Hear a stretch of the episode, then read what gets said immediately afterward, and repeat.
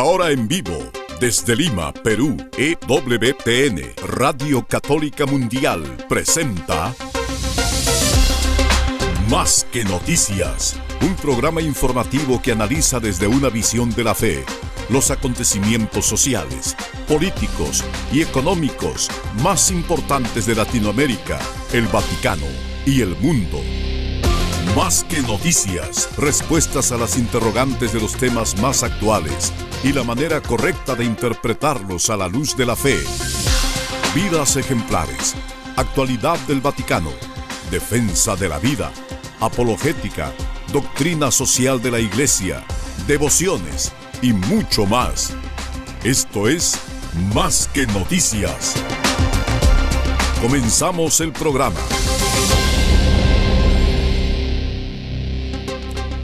Dios nos ha encomendado la perla de gran valor, por la cual cualquiera que sea capaz de percibir ese valor estaría dispuesto a vender todo lo que tiene, la vida misma, entregarla con tal de conseguirla.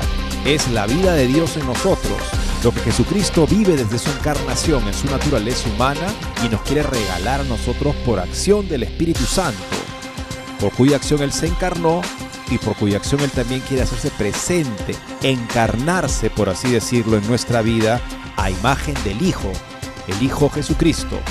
Y este tesoro lo tenemos en vasijas de barro, pero a la vez queremos darle lo mejor que podemos darle, como nos enseñan los santos, que han vivido días muy humildes, San Juan Bosco, San Francisco de Asís, el santo cura de Ars, al hacer iglesias imponentes, maravillosas, porque con Dios no se ahorra. Es parte de la pedagogía de la iglesia y queremos compartir algunas notas que nos van a ayudar a valorar ese aspecto, también a la luz de la reciente Jornada Mundial de la Juventud en Portugal. Gracias por acompañarnos hoy en Más que Noticias. Los saluda Eddie Rodríguez Morel. También reciba mi saludo amigos, les habla Guillermo Montezuma con las palabras del Señor en el Evangelio. El que quiera seguirme, que renuncie a sí mismo, que cargue con su cruz y me siga, ¿de qué le servirá al hombre ganar el mundo entero si pierde su vida? Pues miren ustedes que estoy profundamente emocionado y conmovido con la película que he visto ayer, hemos visto ayer en familia, la película Libres, una excelente película sobre la vida contemplativa, creo que primera vez que se enfoca desde dentro de un monasterio, un convento, varios conventos en diferentes lugares en España, una excelente fotografía, una excelente música, un argumento, en verdad, ningún minuto, ningún segundo es insulso y creo que nadie se va a arrepentir. Quien vaya con fe, quien vaya sin fe, va a salir profundamente edificado y eso es con lo cual yo quería comenzar, amigos, porque nos enfoca esa realidad profunda de aquel que se ha comprometido con el Señor en la figura de estas personas que han dejado todo para seguir a Cristo de esa manera tan especial. Hoy ya tenemos un programa excelente, Eddie, crítico definitivamente, pero es bueno siempre hacer un examen de conciencia, un autoexamen, y siempre los exámenes a veces nos molestan porque tocamos fibras y tocamos temas y situaciones que, en las cuales podemos haber incurrido en error y alguien podrá tener argumentos como decir, pero lo que importa es el amor, punto, amar al prójimo, amar a Dios, pero es que hay que amarlo del modo como Dios quiere que lo amemos y por lo tanto vamos a tener un programa en donde vamos a tocar algunas fibras que molestarán. Y para comenzar les van a molestar mucho a los chinos, que sin duda estamos presentando una perspectiva no muy favorable para lo que será por delante eh, su futuro un artículo escrito por Peter Sehan que dice así, los chinos se deslizan hacia la deflación. Así es, es un experto en geopolítica y él tiene pronósticos bastante, digamos, negativos para el horizonte del régimen chino que pretende imponer su nuevo estilo de gestionar incluso la religión, apropiándose de ese derecho y controlando completamente la actividad religiosa, es lo que vimos también en la siguiente nota. Cruces retiradas y sinización.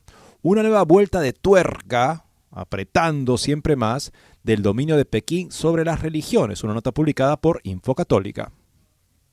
Amigos, si se nos había quedado en el tintero una nota en torno a lo que está ocurriendo con la compañía de Jesús y siempre partiendo de ese antecedente de una inmensa gratitud para quienes hemos estado cercanos a buenos sacerdotes y santos sacerdotes jesuitas, pero que incluso ellos, en algún momento en mi propia historia personal, me han dicho yo no podría llevar más a ningún joven a la compañía por lo que está pasando. En aquel momento yo era bastante muchacho no entendía qué sucedía, pero ahora con este artículo sin duda va a confirmar eso, una situación grave que vive la compañía de Jesús porque hay dentro corrupción.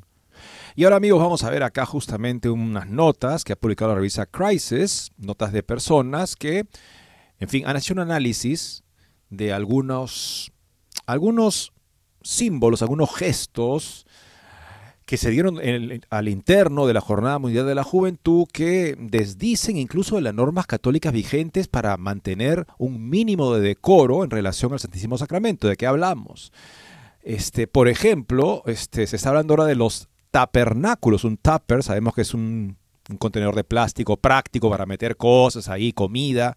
Bueno, así fueron dejadas las especies consagradas al interior de un recinto en el cual algunos jóvenes también fueron a adorar porque, con el pesar de su corazón, la Eucaristía estaba reservada en estas cajas de plástico, entre otras cosas.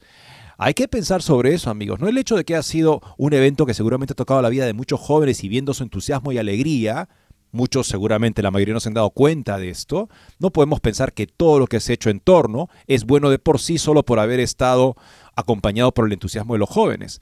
También otra nota interesante, este, también publicada por Crisis Magazine, sobre la pérdida del sentido de lo sagrado que se pudo manifestar tal vez en algunos de los espectáculos y la música.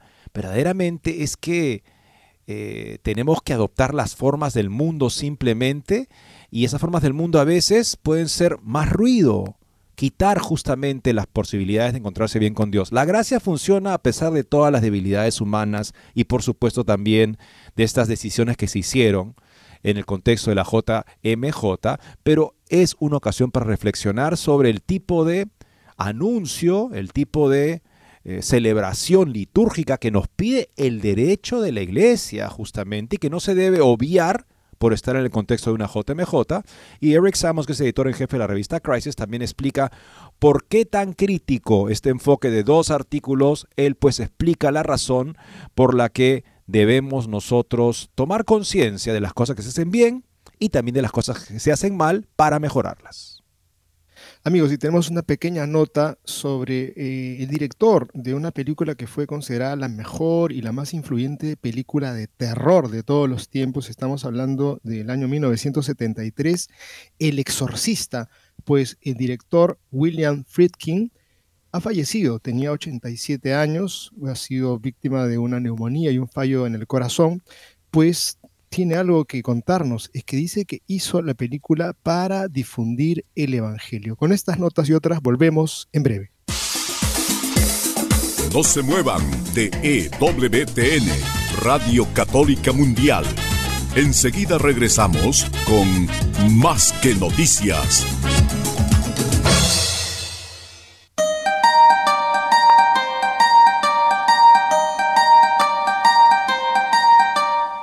No olvides seguirnos en Facebook como Más que Noticias EWTN.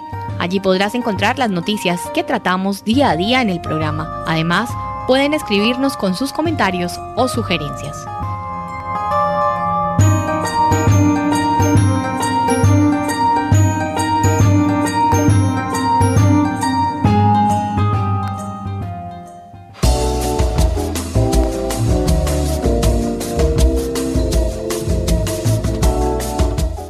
Si quieres estar informado de todas las noticias del acontecer de la iglesia y seguir el día a día del Papa Francisco, entra ya a la página web de Así Prensa www.asiprensa.com y podrás estar enterado de todo lo que sucede en la iglesia.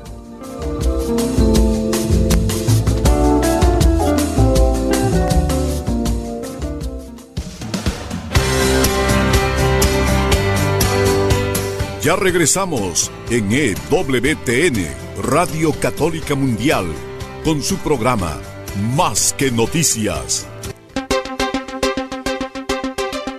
Cuando se incorporó a China en la Organización Internacional del Comercio recién creada, se esperaba que China en esta apertura hacia una economía de mercado podría empezar también a asimilar un modo de ser propio de una democracia y esto también llevaría, necesariamente se esperaba, a un reconocimiento y respeto de los derechos humanos.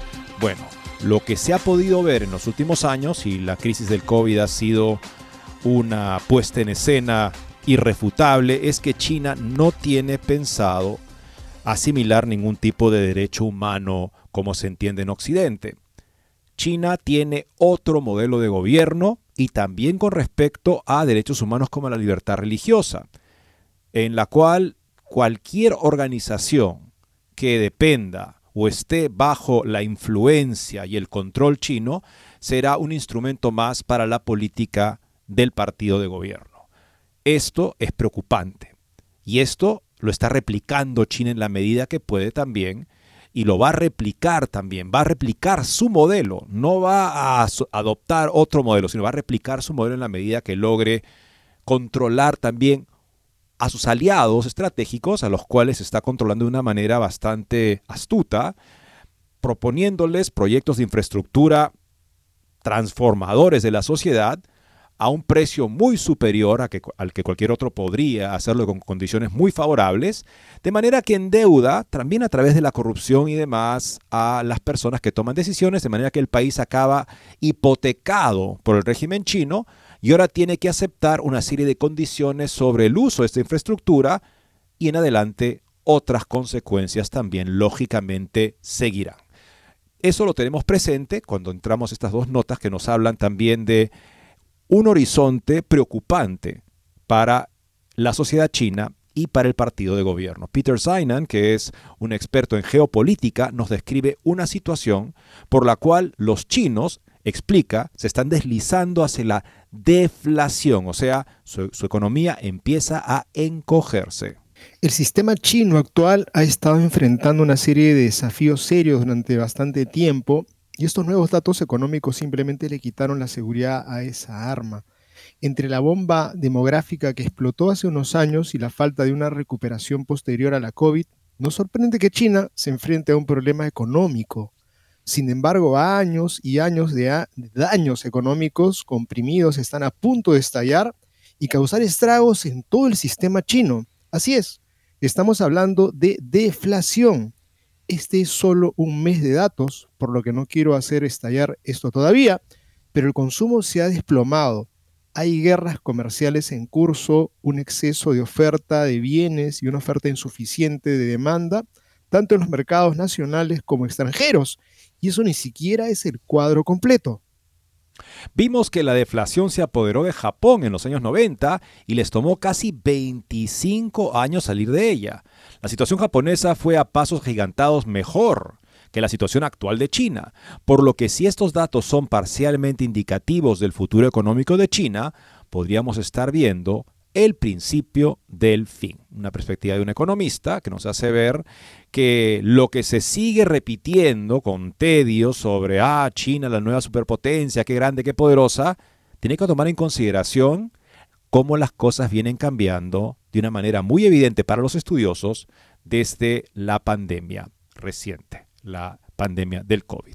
Veamos ahora, amigos, lo que China pretende hacer, seguir haciendo, apretando más a los ciudadanos que profesan alguna religión.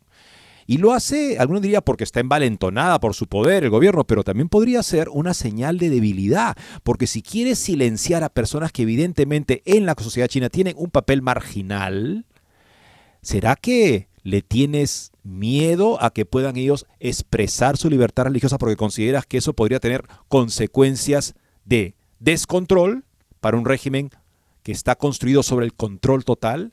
Veamos lo que nos dice esta interesante nota tomada de Asia News y publicada en español por Info Católica. Cruces, retiradas y cinización. una nueva vuelta de tuerca del dominio de Pekín sobre las religiones. En Wenzhou se ha reanudado la campaña para retirar cruces de las iglesias y también se han retirado placas con referencias a Jesús. Desde el primero de septiembre está en vigor, estará en vigor una nueva ley que impone nuevas restricciones y controles sobre la actividad religiosa y los vínculos con el extranjero. Pensemos, para China el extranjero, entre lo que puede denominarse extranjero está por supuesto la Santa Sede.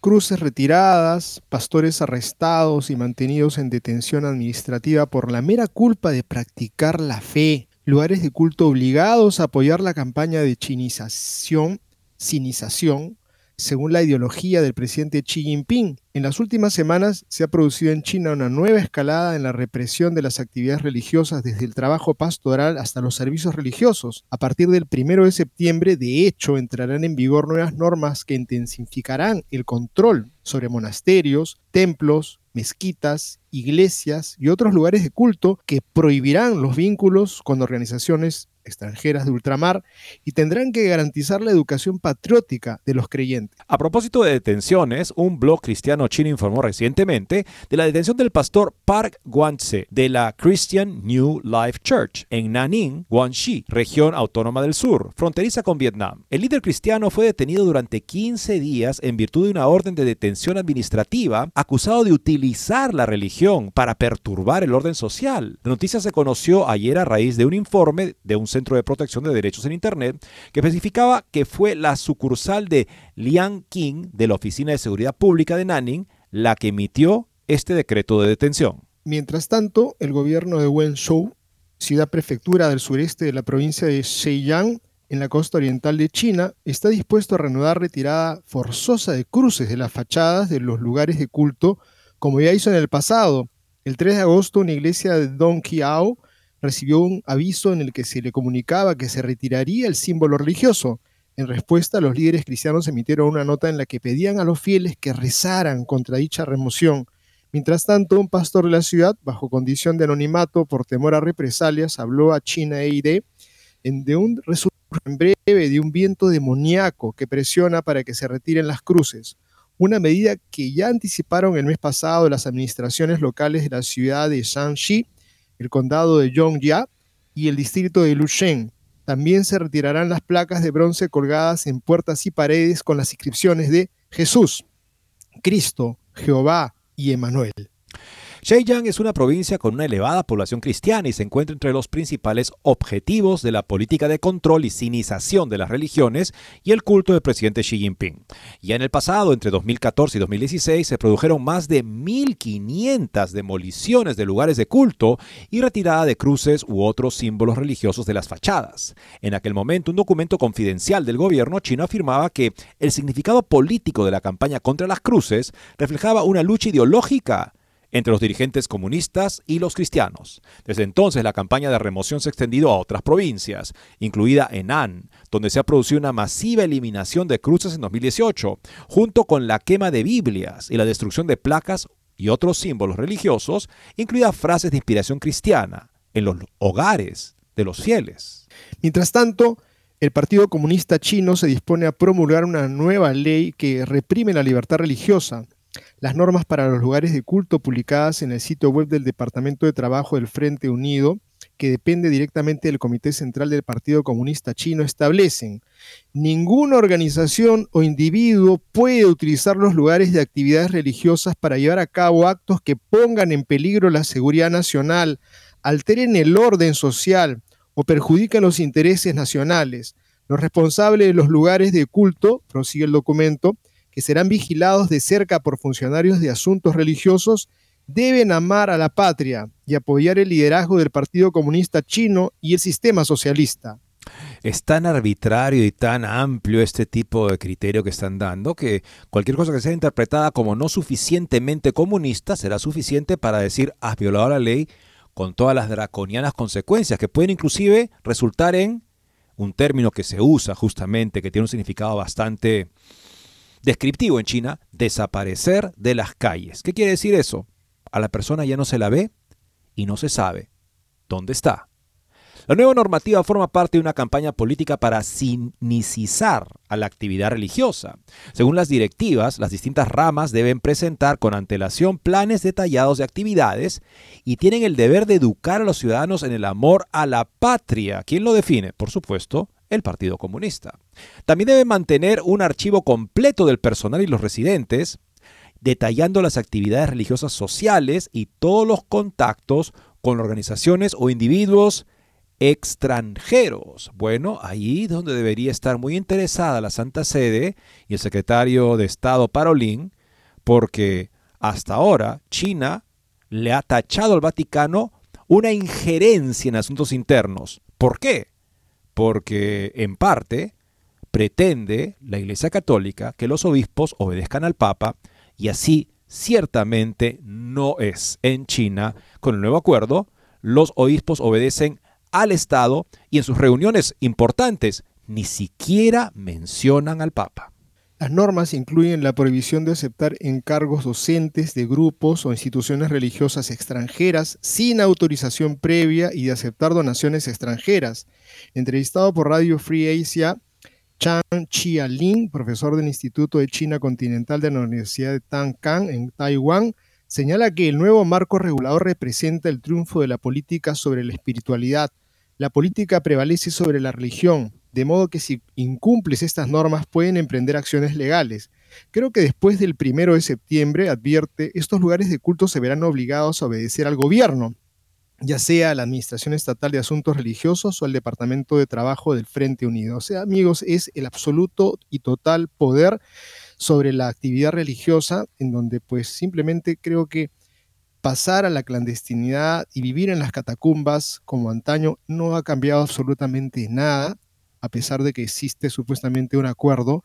Y por otro lado, este término de cinicizar o chinicizar pareciera y se acerca más al término de convertir a un al otro en cenizas, porque creo que eso es lo que están haciendo con la vida religiosa y la vida de fe. Tengamos presente que desde hace tiempo se aplica la norma de que hay que separar la religión de la educación, por la cual menores de edad no deben asistir a recintos religiosos. Bueno, ¿qué futuro habrá para la iglesia en esos términos? ¿Qué se puede esperar de un acuerdo con alguien que abusivamente aplica ese tipo de política? Veamos ahora amigos una nota que conviene tener presente porque le escribe alguien, como todos, que lamenta muchísimo, todos los que tienen, en fin, criterio doctrinal, criterio de fidelidad al Evangelio, el estado actual de la compañía de Jesús. ¿Cómo llegó la compañía de Jesús a este estado? Al estado en el cual aparentemente las instituciones jesuitas ya no eh, se preocupan por eh, promover, enseñar la doctrina católica, sino más bien se consideran un lugar de encuentro con personas que piensan diferente y que se deben sentir completamente respetadas y bienvenidas, hasta el punto que incluso estas personas instalan sus oficinas, oficinas con agendas, por ejemplo, LGTBistas o de otro tipo en instituciones jesuitas, y ellos, estos, esta nueva compañía, se siente, en fin, este, le, le, molesta que le digan, oiga, pero ¿no le parece que esto crea la impresión de que la iglesia está de acuerdo con esas ideologías? Y le parece que la persona que habla así es una persona rígida, cerrada, que no busca el encuentro seguramente con los demás, y por lo tanto después de un tiempo no es raro que algunos de estos jesuitas se conviertan en los más ardientes promotores de esas ideologías al interior de la iglesia. Un caos que no refleja el espíritu original de su fundador, hay que decirlo claramente. Bueno, aquí Phil Lawler, que escribe para Catholic Culture, hace una reflexión con el título Pidan la intercesión de San Ignacio para reformar la orden jesuita corrupta. En esta fiesta de San Ignacio de Loyola espero que se unan a mí para orar por la reforma de la orden que él fundó.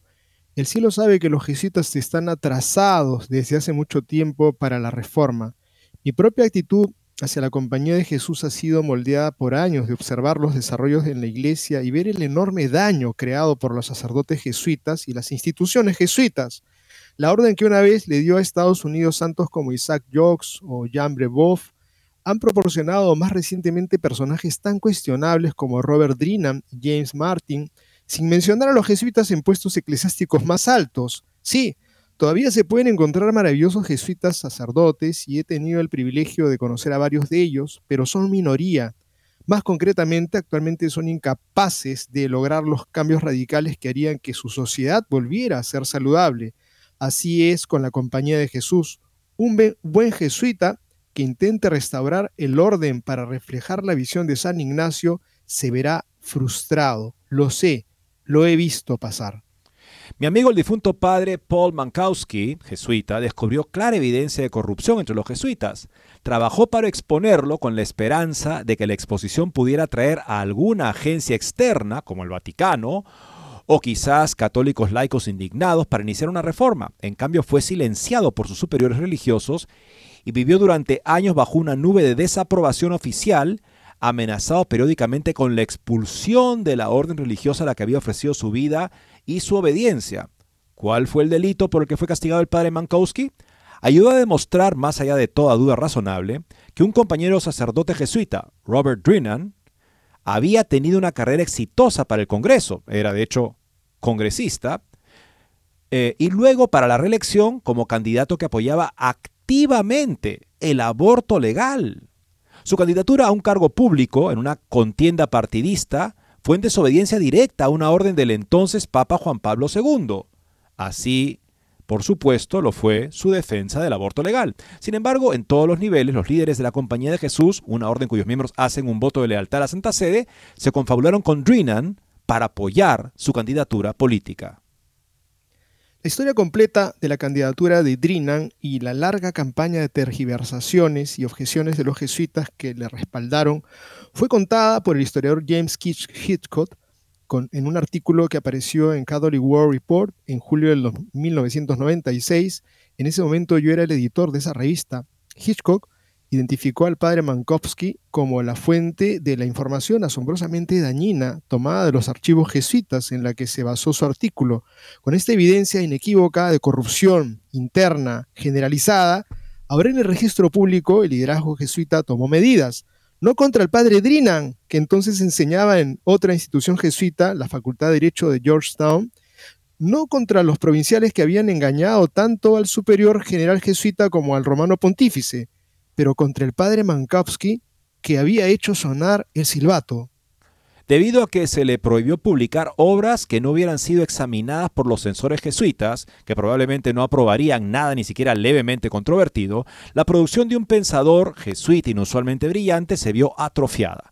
Afortunadamente, algunos de sus ensayos se han recopilado en dos volúmenes.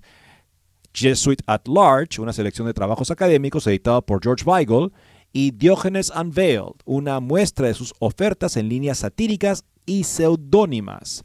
Con el beneficio adicional, el volumen de Weigel incluye un relato detallado de cómo el padre Mankowski encontró los registros de Drinan en los archivos jesuitas y por qué se sintió obligado a hacerlos públicos con la esperanza de que otros jesuitas se unieran a él en el llamado a reformar su sociedad.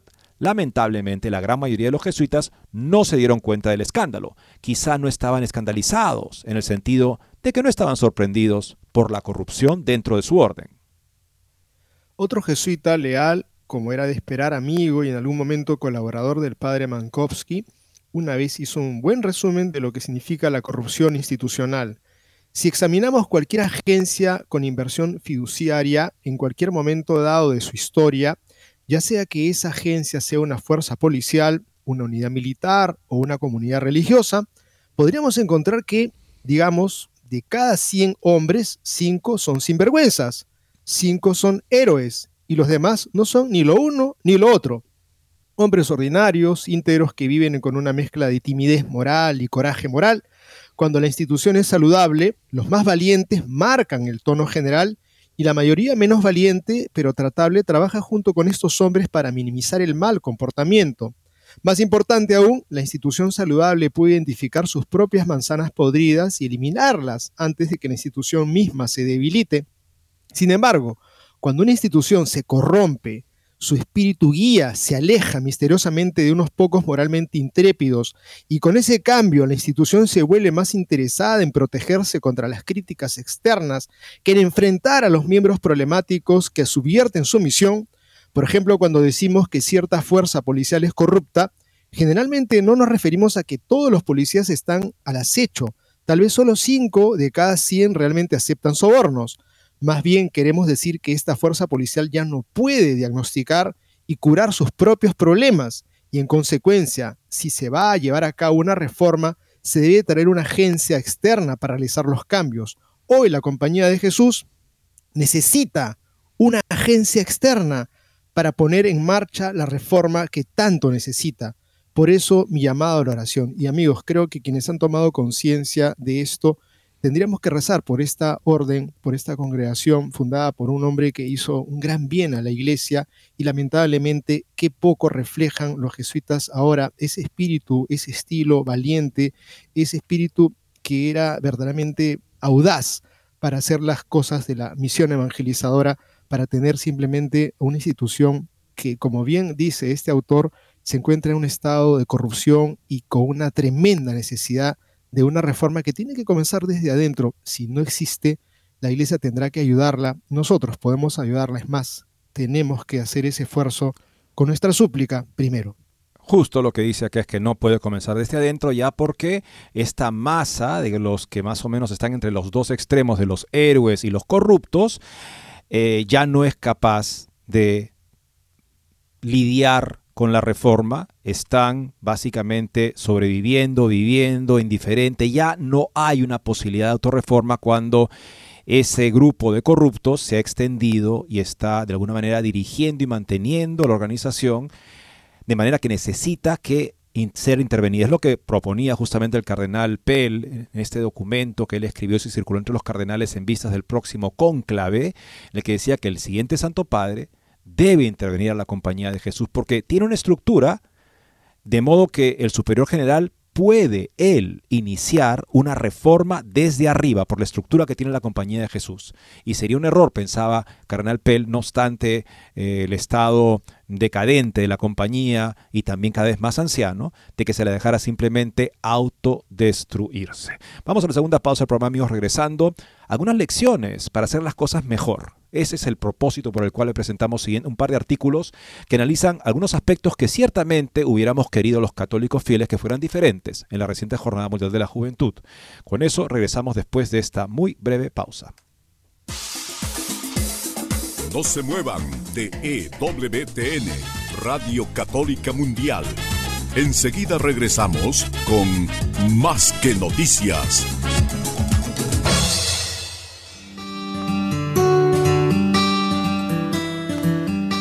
En la página web de EWTN podrás encontrar los programas de EWTN Radio y Televisión. Solo tienes que descargar los podcasts y así encontrarás tus programas preferidos. Recuerda en www.ewtn.com.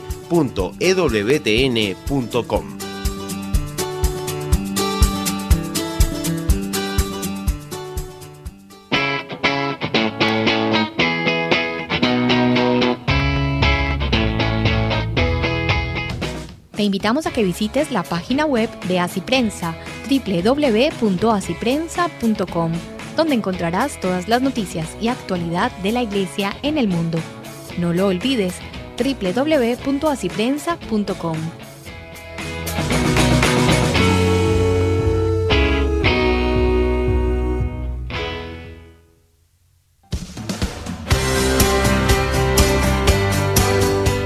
Ya regresamos en EWTN, Radio Católica Mundial, con su programa Más que Noticias. Para comunicarse en vivo con Más que Noticias, nos pueden llamar desde Estados Unidos al teléfono gratuito 1-866-398-6377 y desde cualquier parte del mundo al 205-271-2976. Y tenemos un par de notas amigos que queremos presentar como opiniones de personas que han reflexionado sobre algunos aspectos que quisiéramos no se repitieran jamás en ningún evento eclesiástico y menos bajo la excusa de que por ser, por ser un tema de jóvenes y un evento para jóvenes podemos tratar con menos reverencia, por ejemplo, la Sagrada Eucaristía. Veamos de qué se trata este par de artículos y luego posteriormente una explicación de por qué dos artículos críticos sobre el reciente JMJ a cargo del editor jefe de la revista Crisis. El primero por Peter Kanewiewski. Día Mundial de la Profanación lo llama él. Quien estuvo involucrado en la planificación de la JMJ decidió imitar, dice el autor, no a los magos que dieron al Señor oro, incienso y mirra, sino a los corintios, a los que escribe Pablo, que descuidadamente continuaron con su agape sin discernir el cuerpo y la sangre del Señor. Me imagino que la mayoría de los católicos que prestan atención a las noticias de la Iglesia ya son conscientes de los numerosos sacrilegios y desgracias que caracterizaron la reserva y distribución de la Sagrada Comunión en la Jornada Mundial de la Juventud en Lisboa. Un poco de indagación indica que tales males no se limitaron a esta JMJ, sino que también han afectado a muchas obras, otras JMJs, para aquellos que no hayan visto las publicaciones virales en las redes sociales, podemos resumir brevemente lo que sucedió en Portugal. En desafío directo a la ley litúrgica vigente, miles de ministros ordinarios de la Sagrada Comunión, sacerdotes y obispos, se quedaron en sus lugares mientras brigadas de ministros laicos extraordinarios distribuían la comunión, principalmente en la mano y con poca provisión o evidencia del signo de adoración requerido antes de la recepción.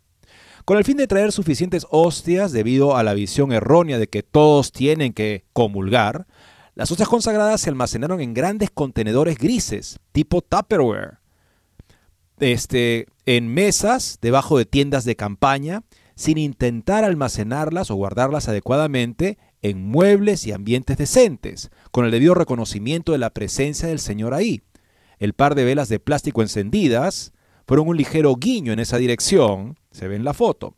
En una, mesa relacionada con, en una misa relacionada con la JMJ en Estoril, el Santísimo Sacramento se distribuyó en cuencos, o sea, en pequeños recipientes de baratos de Ikea, cubiertos de una envoltura de plástico, Podrían mencionarse otras desviaciones, pero estas serán suficientes. No se requiere ni mucha fe ni mucho conocimiento para saber que la Eucaristía no debe almacenarse y tratarse como un almuerzo para llevar en recipientes de plástico.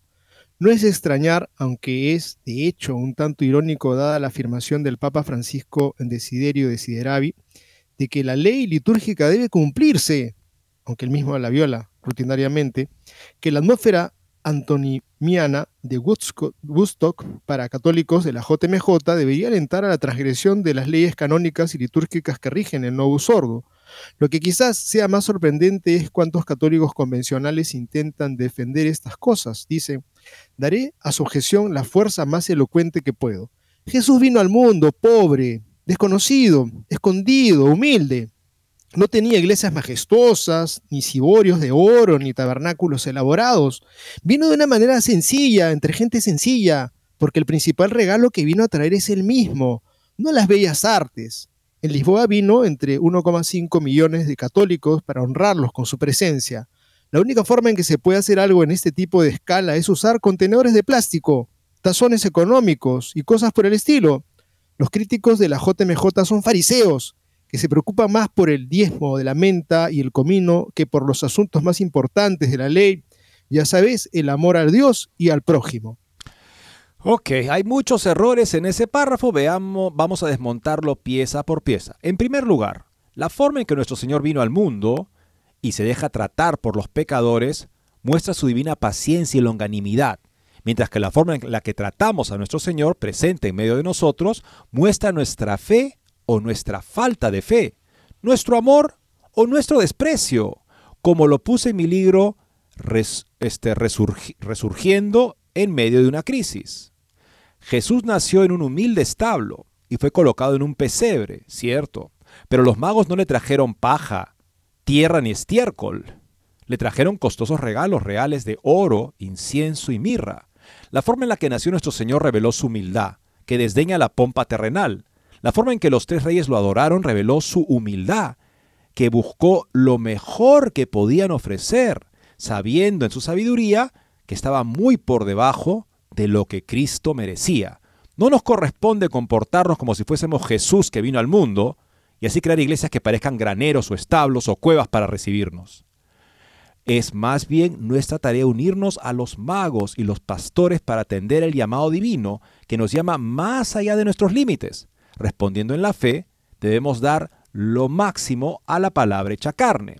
Aunque nuestro Señor apareció por primera vez en la tierra en un pesebre humilde, escondido y pobre, la Sagrada Liturgia no es un viaje en el tiempo a Belén alrededor del año 4 a.C. La misa se presenta en medio de nosotros al Salvador glorificado, cuya segunda venida no será en una pobreza silenciosa, sino en un esplendor trascendental. Por eso, el instinto de nuestra fe siempre ha sido maximizar la belleza de la liturgia y su diverso mobiliario y entorno, anhelando lo que está por venir en lugar de permitirse mirar hacia atrás. Aquí podría hacer un comentario de lo que me impresionó mucho cuando visité Asís, donde está en una sala a forma de museo la túnica, el hábito remendado, paupérrimo de San Francisco de Asís. Y al lado hay una muestra de los cálices, los copones, las patenas que él indicó se deberían usar en el rito en la misa. Y una indicación suya, para el culto divino todo debe ser precioso. Seguramente lo dijo porque para que no, para que no malentendieran justamente sus hermanos, que por el hecho que ellos vivían pobremente, iban a tratar pobremente al Señor Jesús. De ninguna manera. Para el Señor lo más precioso. Otra cosa que también me impresionó a mí con este tema fue cuando fui a Ars y vimos ahí la iglesia que él había embellecido, el santo cura de Ars. Y nos explicaron que el santo cura de Ars era conocido en Lyon, la ciudad más grande cercana a Ars, como el cura que no tenía nada, pero que compraba las cosas más preciosas. También se puede ver ahí su, la sala de su pobre casa, que era casi una cueva, con un fogón donde cocinaba él y recibía a las personas para conversar, y luego su pequeña recámara, muy pequeña, segura más pequeña que las recámaras que muchos de nosotros, y también muy modesta. O sea, él vivía de una manera muy mortificada y comía también mortificadamente, pero al Señor solo lo mejor. Y finalmente un ejemplo más, porque estamos hablando de personas que ciertamente no son caracterizadas, no se caracterizan por tener una vida holgada y muy bonita, o sea, su vida es muy pobre. No el culto que le dan a Dios, es riquísimo. Y uno más, San Juan Bosco, acabamos de celebrar hace poco su fiesta. San Juan Bosco.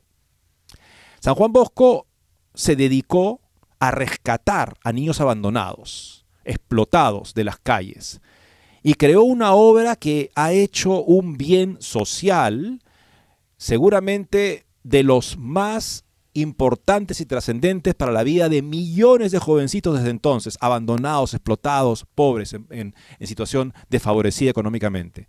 Pero él comenzó a construir también la basílica, la iglesia de Nuestra Señora María Auxiliadora en Turín. Véanla por internet si no la han visitado. Es una de las iglesias más hermosas del mundo y cuando empezó a construirla no tenía dinero para hacerla, pero quería darle a sus hijos esa lección Dios es la perla de gran valor, el tesoro de nuestro corazón. Y con Él no ahorramos, le damos lo mejor, incluso más allá de lo que pudiéramos darle, porque no tenemos los medios, y eso nos va a obligar justamente a buscar la manera de poder reflejar que Dios es el tesoro de nuestro corazón, el más amado de nuestra vida. En segundo lugar, es irrisorio hablar como si los coordinadores de la JMJ no pudieran hacerlo mejor. Las personas con acceso a los fondos multimillonarios de la JMJ y cualquier almacén eclesiástico diocesano estándar podrían obtener fácilmente muebles adecuados, aunque solo sea el tipo de tabernáculos de madera temporales que se usan para los altares laterales del jueves santo. Nuestros antepasados en la fe hicieron lo mejor que pudieron en cada situación y lo que vimos en Lisboa está lejos de ser lo mejor que se pudo hacer. ¿Alguna vez has oído hablar de la previsión en la planificación? ¿Estamos de acuerdo? ¿No es así en que el amor de Dios es el primero de todos los mandamientos? Este amor tiene que ser concreto para ser real. Las abstracciones aéreas no cuentan. Si Dios se hizo hombre para venir entre nosotros, amarnos y recibir nuestro amor, y si continúa haciéndolo en la Sagrada Eucaristía, ¿No tenemos nosotros la más solemne obligación de cumplir el primero de los mandamientos de Dios y precisamente hacia el Señor Eucarístico y luego hacia nuestros hermanos y hermanas en Cristo, el segundo mandamiento? El amor, el amor, no apunta a lo mínimo ni a lo tolerable, apunta a la más alta posibilidad, lo máximo lo perfecto. Todos entendemos esto intuitivamente. Hay del hombre o la mujer que piense que encontrará a alguien con quien casarse o que mantendrá su matrimonio floreciente haciendo lo mínimo o lo apenas tolerable. Trate de darle a su cita o a su esposa, a, su, a, su, a, su, a la cita, digamos, a la, a la persona que ha invitado a salir, o a su esposa un puñado de hierbas en lugar de un ramo de rosas. Trate de presentarte en una boda o un funeral vestido con jeans y una camiseta.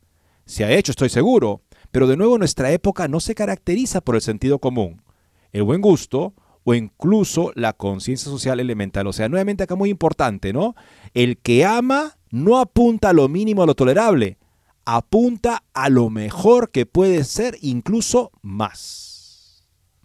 En cualquier caso, todos entendemos instintivamente que si un grupo de personas son tan pobres que el único tabernáculo que pueden permitirse es una simple caja de madera debajo de una choza improvisada, no tienen la culpa de ninguna manera, pero que por el contrario, si un grupo tiene acceso a un gran presupuesto y almacenes diocesanos llenos de magníficos muebles en desuso, incluidos tabernáculos de madera tallada, no me lo estoy inventando. He visto impresionantes almacenes de bienes de la iglesia almacenados, incluso en pequeñas diócesis europeas. Su elección de usar tabernáculos en carpas sin marcar con un par de velas de plástico. Aquí la palabra es importante, Guillermo, es tupper, tabernáculos. O sea, lamentablemente. Sí, los tupperwares, esos gigantes que han estado las hostias, increíble en, carpas, sin marcar con un par de velas de plástico tiradas dentro, dice mucho sobre su desprecio por el Señor verdaderamente presente en el Santísimo Sacramento del altar. El amor apunta a lo mejor posible, dado todo lo que está disponible en la vecindad. No se conforma con un expediente temporal de clase baja. Quien participó en la planificación del JMJ decidió imitar no a los magos que dieron al Señor oro, incienso y mirra, sino a los corintios, que descuidadamente continuaron con su ágape sin discernir el cuerpo y la sangre del Señor. Esto está en Corintios 11. Tercero, ¿por qué hacemos la suposición absurda de que un gran número de personas en una misa al aire libre necesitan recibir la comunión sacramental en ese momento y lugar? En tiempos mejores, los grandes eventos públicos como el Congreso Eucarístico de Chicago de 1926 se organizaban con reverencia y belleza como consideraciones primordiales. La clave es seguir el buen sentido y la tradición. En el mencionado Congreso Eucarístico hubo una misa pontificia de estadio, con miles de niños pequeños cantando el canto gregoriano. Solo un pequeño número de ministros y personas cercanas al altar recibieron la Sagrada Comunión sacramentalmente, mientras que el resto de la multitud hizo actos de adoración y comunión espiritual. Más temprano ese día, en la mañana, innumerables misas realizadas en altares laterales por toda la ciudad hicieron posible que las personas que deseaban recibir al Señor lo hicieran, con la debida piedad y sin una extraña mezcla de funciones clericales y laicas, sin el despliegue de millones de copones, etc. Además, la misa del estadio de Chicago, en lugar de tener un fondo de ladrillos, Lego, y un altar en forma de bandera, como en Lisboa, mostró un magnífico baldaquino temporal de, perdón, en forma de bañera, como en Lisboa, mostró, gracias, sí, como en Lisboa, mostró un magnífico baldaquino temporal, este evento de 1926 en Chicago, y muebles nobles en el santuario improvisado. La tradición tiene las respuestas. Cuando las personas creen concretamente y se preocupan profundamente, eh, encuentran la manera de hacer las cosas correctamente. Incluso el Papa Benedicto notó las dificultades que implican las misas gigantescas y se preguntó si tales celebraciones, entre comillas, correspondían a la voluntad del Señor. El mismo Papa citó con frecuencia a San Agustín diciendo sobre la Eucaristía, debemos adorar antes de recibir, pecaríamos si no adoramos. La ley litúrgica estipula que se rinda algún acto externo de adoración al Señor antes de recibirlo. ¿Dónde estaba esa adoración externa en el video de Lisboa? La mayor parte del comportamiento muestra toda la reverencia de un snack bar de verano en la piscina. Finalmente, nuestros compañeros católicos pueden llamar a los críticos de Lisboa fariseos, todo lo que quieran, pero deben recordar una cosa. Nuestro Señor fue más insistente, no menos, en el cumplimiento de los mandamientos de Dios que los fariseos. De hecho, su queja no es que se preocuparan demasiado por la adoración divina, sino que se preocupaban por muy poco por ella enfatizando demasiado las reglas menores y hechas por el hombre y descuidando la ley de Dios sobre cómo él desea ser servido. Por ejemplo, los gobernantes del templo permitieron a los cambistas entrar en el recinto del templo, lo que desagradó tanto a nuestro Señor que volcó sus mesas no una, sino dos veces, mi casa es casa de oración, pero vosotros la habéis hecho una cueva de ladrones. La queja que tienen los católicos ortodoxos sobre la iglesia moderna, una iglesia cuya modernidad estaba en plena exhibición en Lisboa, es precisamente que está preocupada por todo lo menor y creado por el hombre, ritos inventados, diálogo interreligioso, globalismo, control climático, lo que sea, mientras se descuidan o incluso se contradicen los mandamientos de Dios, especialmente los primeros tres sobre la adoración que debe darse a Él solo y el sexto y el noveno sobre la pureza requerida de aquellos que pertenecen a su pueblo y se acercan a su santa presencia. Sé que en la JMJ hay, han habido buenos sacerdotes y líderes individuales y sensatos que están haciendo todo lo posible para llevar a las personas a Dios, catequizarlas sólidamente y esforzarse por demostrar en la medida en la que el evento lo permite la alegría y la coherencia de la tradición. El Señor encuentra grietas en cualquier armadura y deja volar sus flechas ardientes para atravesar los corazones. Dios es tan poderoso que puede encontrar maneras de sacar el bien del mal. Dicho esto, ya es hora de retirar la Jornada Mundial de la Juventud en su actual encarnación, las suposiciones del mercado masivo detrás de esto, la forma atroz en que se llevan a cabo las liturgias, al despliegue del ejército de voluntarios, de la Eucaristía, la falta de decencia en la vestimenta, la atmósfera de casi bustoniana, eh, nada de esto tiene que ver eh, sentido para los cristianos y mucho menos para los católicos. Hubo muchas otras cosas vergonzosas que sucedieron en la JMJ, como el abuso de alcohol y drogas, sobre el cual recibí informes de testigos presenciales, sobre, el cual predigo que escucharemos más. Eventos como estos son el tipo de cosas que los católicos sinceros tienen que justificar con un rubor de vergüenza, diciéndole a sus amigos protestantes o a los buscadores religiosos, esto no refleja quiénes somos realmente y en qué creemos verdaderamente, y diciendo al Señor, Padre, perdónalos porque no saben lo que hacen, pero con un sentimiento de que algunos al menos saben lo que hacen. Quizás ciertos modernistas, marxistas, masones o satanistas involucrados en los preparativos tomen medidas para garantizar que las JMJ sean motores masivos de profanación y desacralización, una descatolización inversa para contrarrestar la intención original de Juan Pablo II de una nueva evangelización. En efecto, amigos, lo que estamos viendo acá es que el autor dice, dado que se cometen ese tipo de abusos, se debería, dice él, este, acabar con la JMJ en su actual encarnación. O sea, me parece que no está diciendo que debería acabarse con la JMJ, sino que se la debe realizar de una manera en la cual nos esmeremos porque lo primero sea lo primero. Y lo primero es adorar al Señor. Y para adorarlo, el Señor nos da el Evangelio que es la manera de adorarlo en espíritu y en verdad, y el Evangelio nos llama a la conversión, o sea, tengo que adorarlo convirtiendo mi vida, porque el Señor ha querido regalarnos su propia vida. Podemos vivir su vida, pero para eso tenemos que dejar lo que es incompatible con esa vida. Todo lo falso, distorsionado, que comienza también por poner cosas secundarias en el primer lugar y las cosas principales casi olvidarlas o relegarlas, de modo que se da una lección que un católico no debe querer dar a los jóvenes. Debemos querer darle a los jóvenes la lección que les dio San Juan Bosco a sus muchachitos abandonados de las calles. Con Dios no ahorramos, es el tesoro de nuestro corazón. Y de esa manera, él logró que su labor pedagógica fuera completa, porque los jovencitos no solamente aprendían oficios para poder valerse en la vida, sino que aprendían sobre todo a amar a Dios sobre todas las cosas y a su prójimo como a sí mismos, lo que los hacía esmerarse por llevar a su prójimo de la manera que Dios quiere justamente llegar a las personas, de esa manera, de manera que ellos también podían descubrir el tesoro que ellos han descubierto, adorándolo, como al menos la iglesia estipula en sus indicaciones y su derecho canónico. Las jornadas mundiales de la juventud no deberían ser una licencia para desobedecer lo que la iglesia misma exige con respecto a la digna celebración de la Santa Misa. Y, mirar la figura de los Reyes Magos, darle lo mejor, mirar la figura de Judas que decía, no, este dinero se puede haber utilizado para los pobres, mirar la figura de nuestra Madre para poder recibir al Señor en adoración y a San José en actitud de adoración a ese Cristo para entregarle lo mejor que tengamos.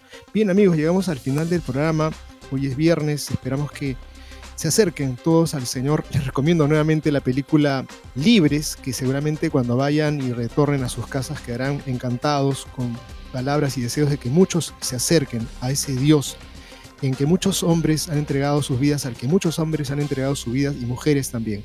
Dios mediante, nos encontramos el próximo lunes. Gracias.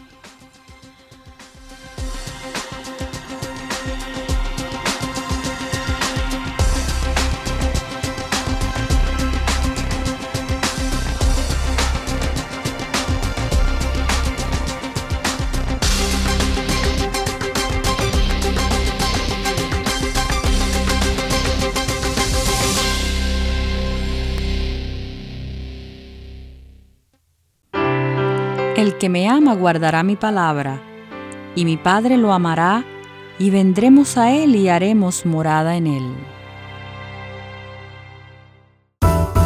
EW